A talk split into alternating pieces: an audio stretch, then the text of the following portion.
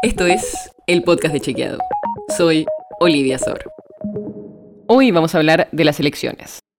Porque todavía faltan varios meses para votar a nivel nacional, pero estamos en semanas claves para la definición de las listas. En ese sentido, sobre todo entre la provincia y la ciudad de Buenos Aires, en todas las últimas elecciones hubo saltos entre candidatos que primero se presentaron en una jurisdicción y después en la otra.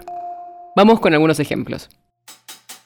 Diego Santilli fue ministro de Seguridad de la ciudad y en las últimas elecciones de 2021 fue electo diputado nacional, pero por la provincia, donde también busca ser candidato a gobernador. Algo parecido pasó con María Eugenia Vidal, que después de ser ministra y vicejefa de gobierno de la ciudad, fue electa gobernadora de la provincia en 2015 y en 2021 volvió a ser candidata en la ciudad, donde fue electa diputada nacional. Pero también pasó en el peronismo o en el kirchnerismo. Sin ir muy atrás en el tiempo, pasó con el actual gobernador de la provincia de Buenos Aires, Axel Kisilov. Él fue diputado nacional por la ciudad de Buenos Aires y en 2019, cuando terminaba su mandato como diputado, fue elegido gobernador bonaerense. Antes había pasado lo mismo con Daniel Scioli, que fue diputado nacional por la ciudad a fines de los 90 y después cruzó la avenida General Paz para ser gobernador de la provincia. El tema ahora volvió a estar en agenda porque Jorge Macri, intendente del municipio bonaerense Vicente López en uso de licencia, anunció que se quiere presentar a las elecciones de este año para ser jefe de gobierno de la ciudad. Pero, ¿se puede hacer eso? ¿Qué dicen las leyes de la provincia y la ciudad de Buenos Aires?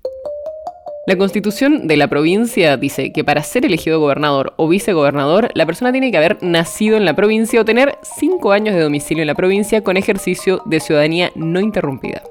Pero más allá de lo que dice la constitución, en la provincia ya hubo varios fallos de la Corte Suprema Provincial que habilitó métodos alternativos para probar que un candidato vivió en la provincia. Y esto es muy importante, porque la Constitución no dice que esos cinco años de domicilio en la provincia tengan que ser actuales. Por eso es que Kisilov pudo ser candidato, porque cuando era chico vivió en Merlo. Y otro ejemplo es el caso de Scioli, que llegó a la Corte Suprema, donde la justicia falló a favor de que Scioli sea candidato, con una lectura bastante laxa de este requisito de residencia. En el caso de la ciudad es distinto. La constitución porteña dice que para ser elegido jefe de gobierno hay que ser nativo de la ciudad o poseer una residencia habitual y permanente en ella, no inferior a los cinco años anteriores a la fecha de elección. Y esa parte es clave, tienen que ser al menos cinco años, pero no en cualquier momento. Sí o sí tienen que ser los años previos a la elección. A diferencia de la provincia, en la ciudad hay un antecedente donde la justicia se mostró más limitante. Ante la consulta de un diputado sobre si podía alternar su vivienda entre la ciudad y otro municipio de la provincia y contar estos años dentro de los cinco que tenía que tener para presentarse como candidato para jefe de gobierno, el Tribunal Superior de la ciudad rechazó el pedido. Y algunos argumentos fueron que eso no cumpliría con el requisito de que la residencia sea habitual y permanente, como dice la Constitución porteña.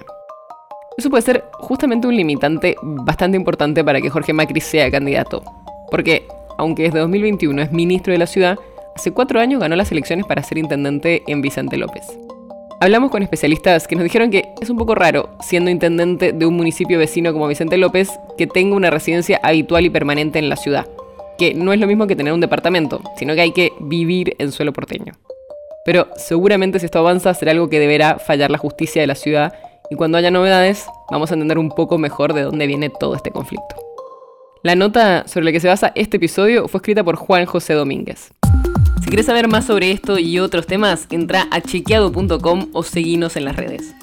El podcast de Chequeado es un espacio en el que de lunes a viernes te contamos qué de lo que escuchaste o circuló es verdadero o falso. Te traemos datos para que puedas entender mejor las noticias. Si tienes una idea, algún tema del que te gustaría que hablemos en un próximo episodio, escribinos a podcast.chequeado.com. Y si te gustó este episodio, seguinos en Spotify o en tu app de podcast favorita y recomendanos a tus amigos. Es una producción de Chequeado, producción en colaboración con Posta. La producción está a cargo de Martín Slipsuk y Sebastián Chávez. Y la edición es de Nacho Guarteche. Yo soy Olivia Sor. Hasta mañana.